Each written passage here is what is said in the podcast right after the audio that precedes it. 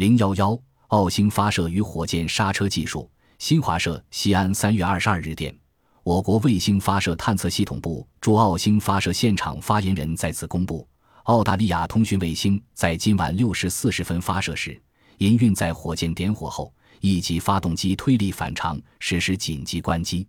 其原因正在调查之中。目前，卫星运载火箭和发射设施均完好。这则来自新华社短短百余字的电讯稿引起了海内外各界人士的极大关注。这次澳星发射尽管以失败告终，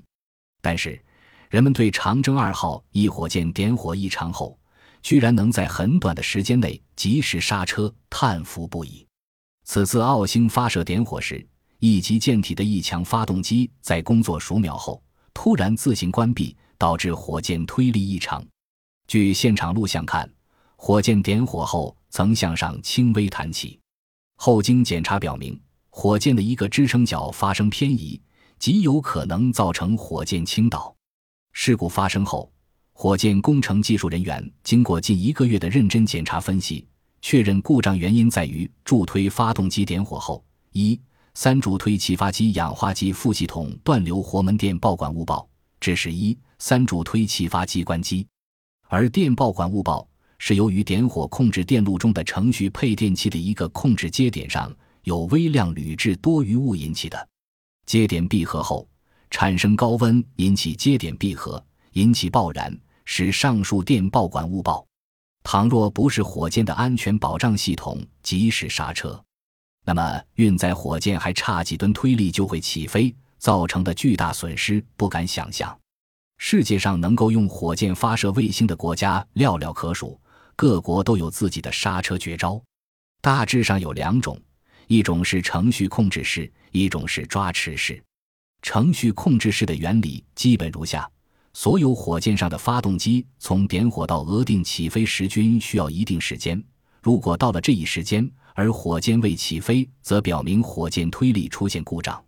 于是，人们可以在程序中设定一段延时，如果延时过后，火箭仍未升空。则立即关闭所有发动机。抓持式的原理是用一些巨型机械爪将待发射的火箭抓住，然后进行点火。当检测到火箭推力正常后，再松开机械爪，使火箭升空。如果此时发现火箭推力异常，则可从容不迫地关闭所有发动机。我国采用的是程序控制式，西方一些国家采用的是抓持式。采用程序控制式的困难在于一。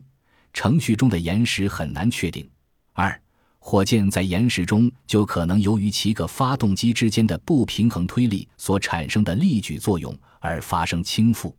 采用抓持式，虽然可以避免程序控制式的弊端，但是机械爪之间的同步问题也无法避免。打个比方，当其他机械爪因出现故障而按兵未动，那么火箭倾角马上会发生变化，甚至会导致舰体爆炸。我国这次火箭刹车技术首次使用成功，使我国耗费了巨额资金建成的火箭、卫星及发射台幸免一难，为我国的科技建设立下了汗马功劳。正如海外的一篇专稿中描述的那样，长征火箭发射澳星上天失败，但无意间向国际航天界透露了中国航天技术的一项秘方——火箭刹车技术。